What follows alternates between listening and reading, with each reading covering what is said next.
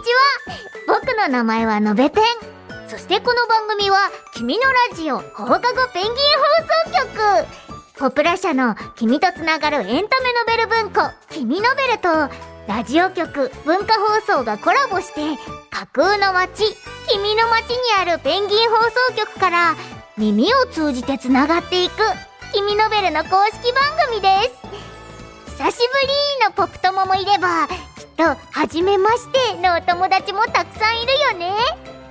今日は君のラジオの楽しさがたくさんの人に伝わるようにわっちゃんしょうくんと素敵なゲストさんもお迎えします。みんな驚いちゃうかもしれないな。僕もとっても楽しみなんだ。今日もたくさん素敵な本についておしゃべりしていこうね。さあ始まるよ。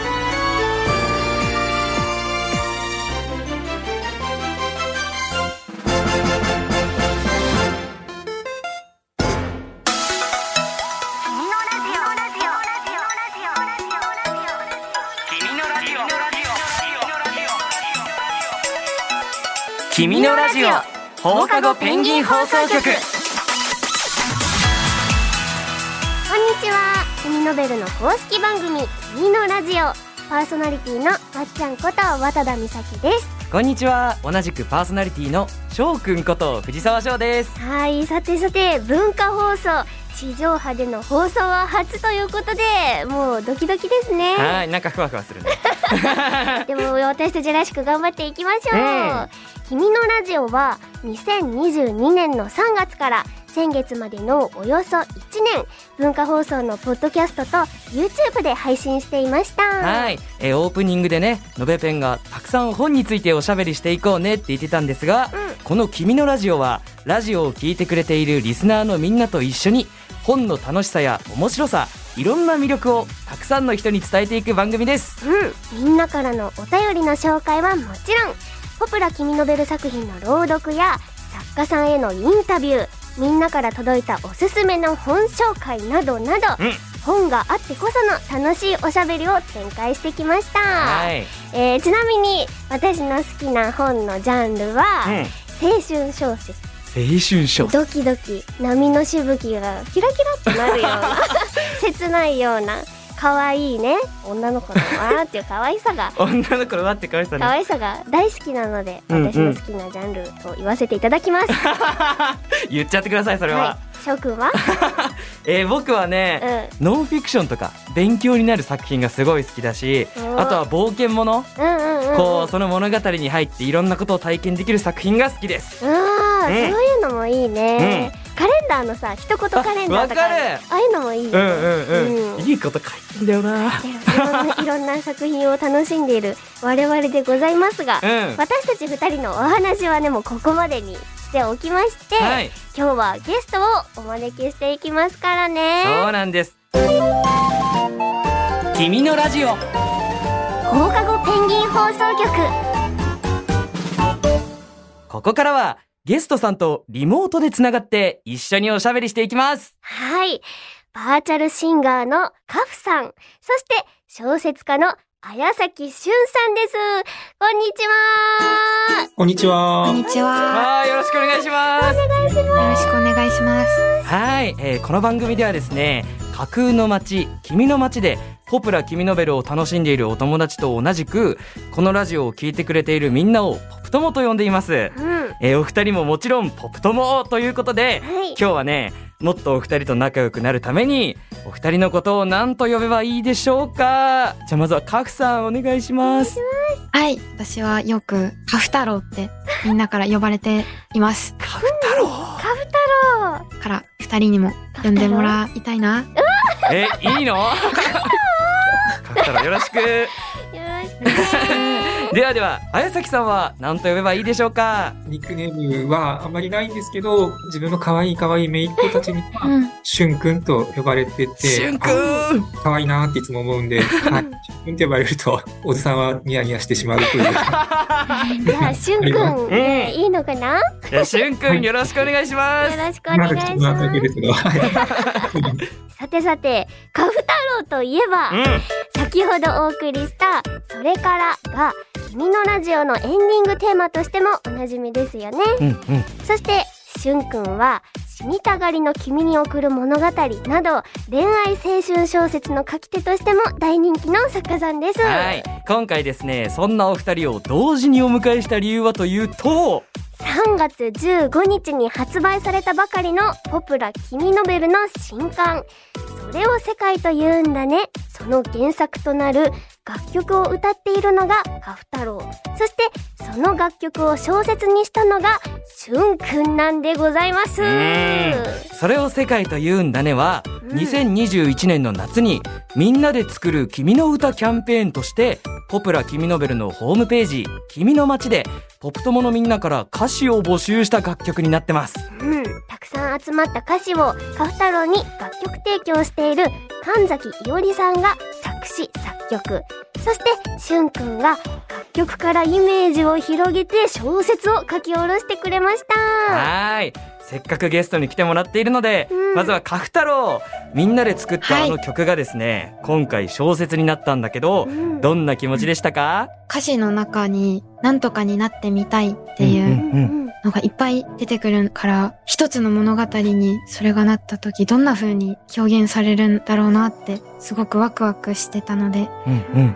それが、あ、こうなったのかって、うーん。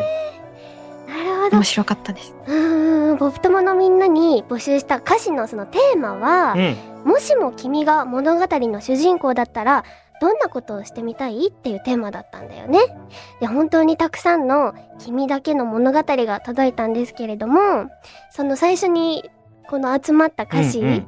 みんなの投稿を見てカフ太郎はどう思いましたか、うん。応募してきた方々、それぞれのなってみたい、なりたいものが一覧にあって、うん。その理由もすごい素敵で、うんみんな生きていながらこんなことを考えてるんだ。こんな時にこんな風に思って、それになりたいって思ったんだっていうのが分かって、私もそれを読むのが楽しかったし、すごいみんなワクワクしてるのが文から伝わってくる、その想像するのが楽しそうだなって思って、それも歌の表情に出せたらいいなと思いながら歌いました。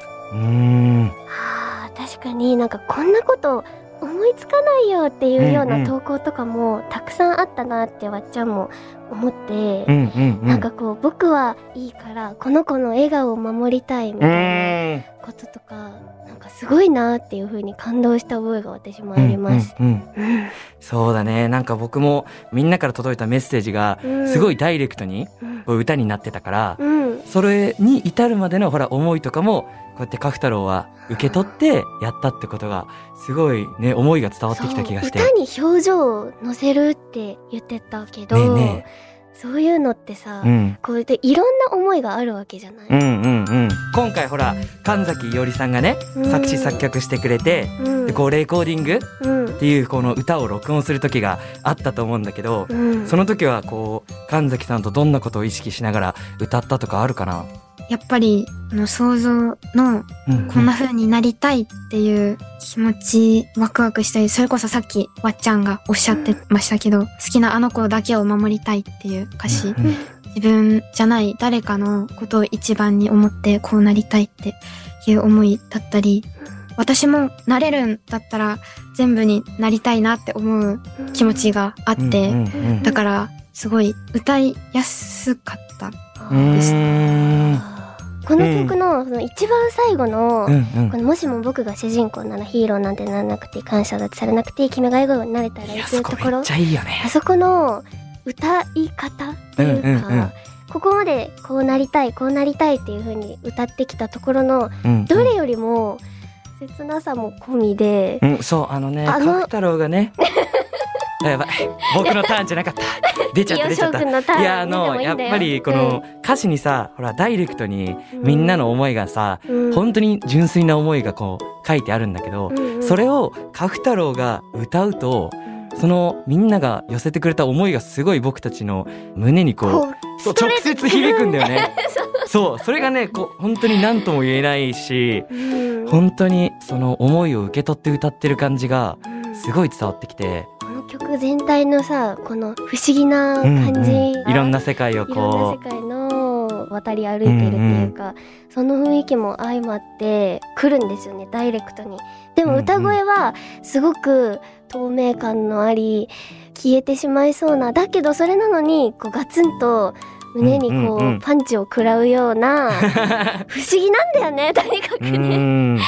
どうやって作られてるんだろうってすごく気になるんですけれども、これはもう語源化できないものなのかもしれない。もしかしたらと語ってしまいましたけれども、そうそうそれせかの楽曲のミュージックビデオではうん。カフ太郎が魔法使いとか怪盗に変身したりタイムマシンで明治時代にタイムスリップしたりとかこうみんなが書いてくれた物語の中で大活躍してるんですけれども、うん。カフ太郎いろんな変身してみてうん。どうでしたか？私一番好きなシーンが、うん。後のなんか夕日をバックにうん。うん。走ってるシーンがあって、そこがすごい好きで、なんか、その自分がこうなりたいとか想像して湧き上がってきた衝動のまま、その走っちゃうみたいな、その時の景色ってより輝いて見えたり、後から思い出した時にもすごい自分にとっていいものになってたりするなっていうのを、その MV が完成した時に見て思って、そこがすごい私は好きです。か今カフ太郎のこの話を聞いてて、うん。体の内側から浄化されていくような感覚なんだけど そこの部分をもう一回ね MV で見たいなってうんそうだね。思ったしみんなもね、繰り返し見てほしいなって改めて思ったんですけれども、そのたくさんの思いが詰まった「それを世界と言うんだね」というこの楽曲を聴いて歌詞を読んで、今回小説にしてくれたのがしゅんくん。うんはい、しゅんくんはね、最初に曲を聴いた時どんな印象だったか教えてもらえますか、はい。この企画の話をいただいてから、うん実際にそれを世界と言うんだねを聞くまでに、多分1週間ぐらいあったので、その間にもうずっと、僕もカフ太郎さんと呼んでいいのかどうなのかなカフ太郎でポッ。プトムの輪で。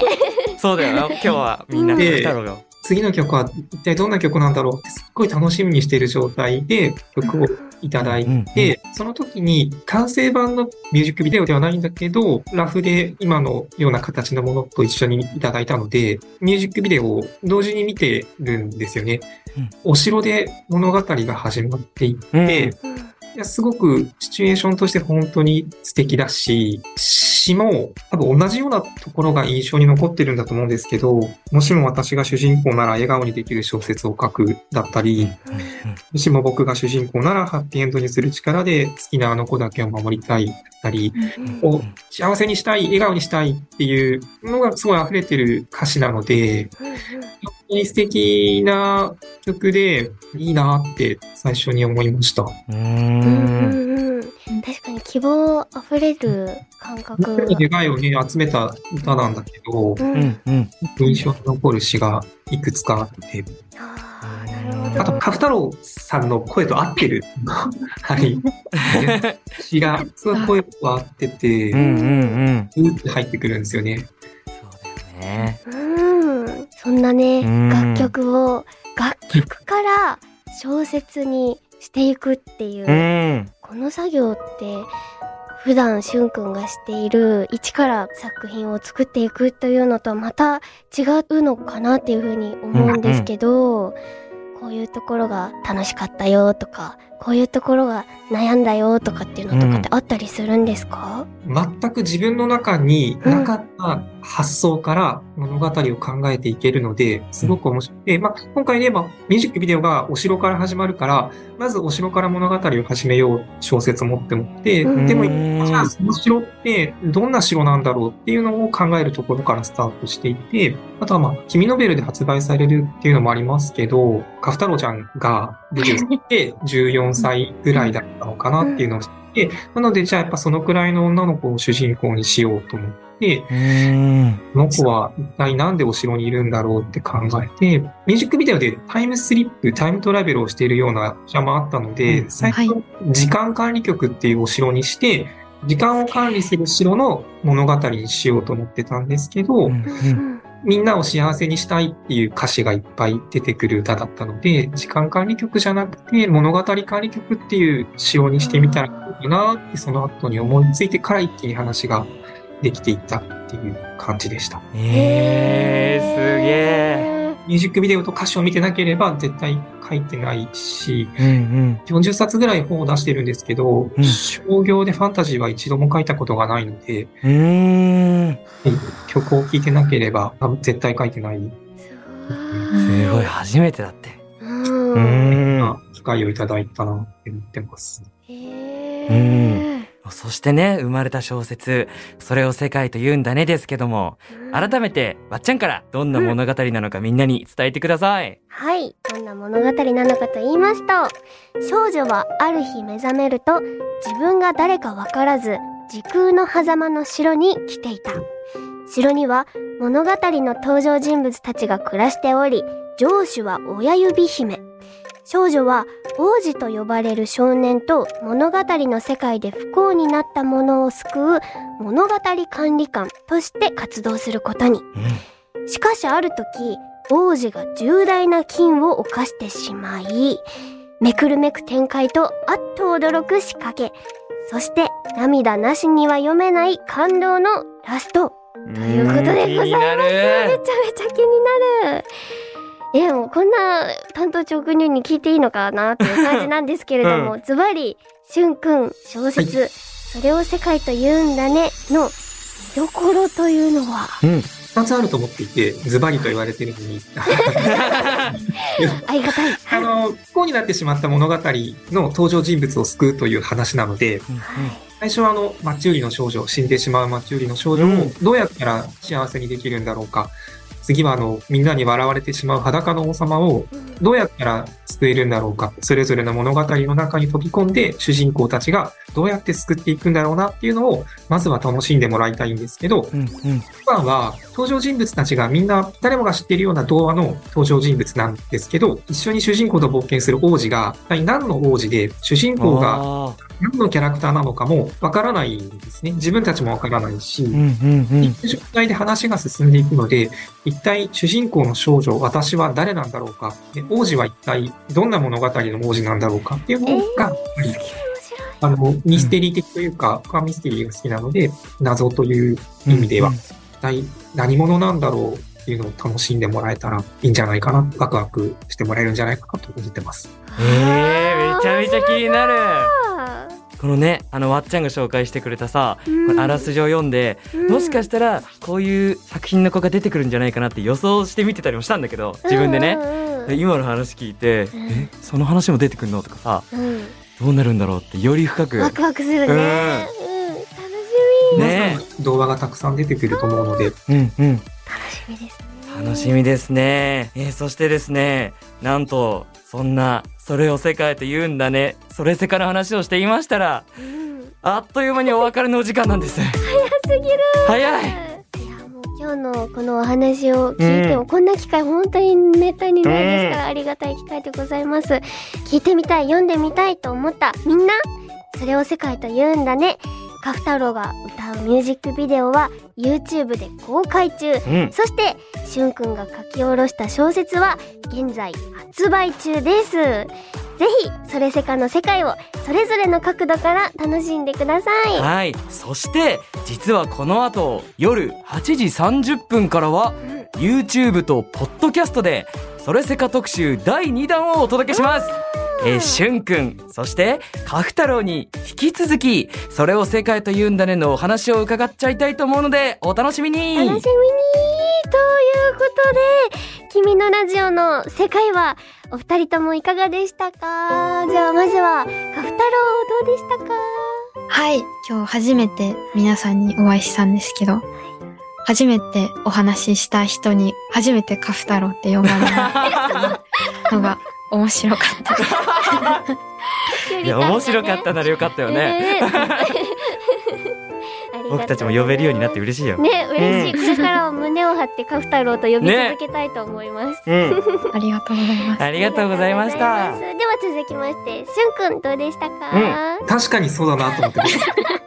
あの、初めてお会いした方にすっごいしゅんくんって呼ばれるの楽しかったです。はい、あよかった。と音楽を聴いてたので、うんカフちゃんとお話できて、あ嬉しいなと思って。はい。私もすごく嬉しいです。ありがとうございます。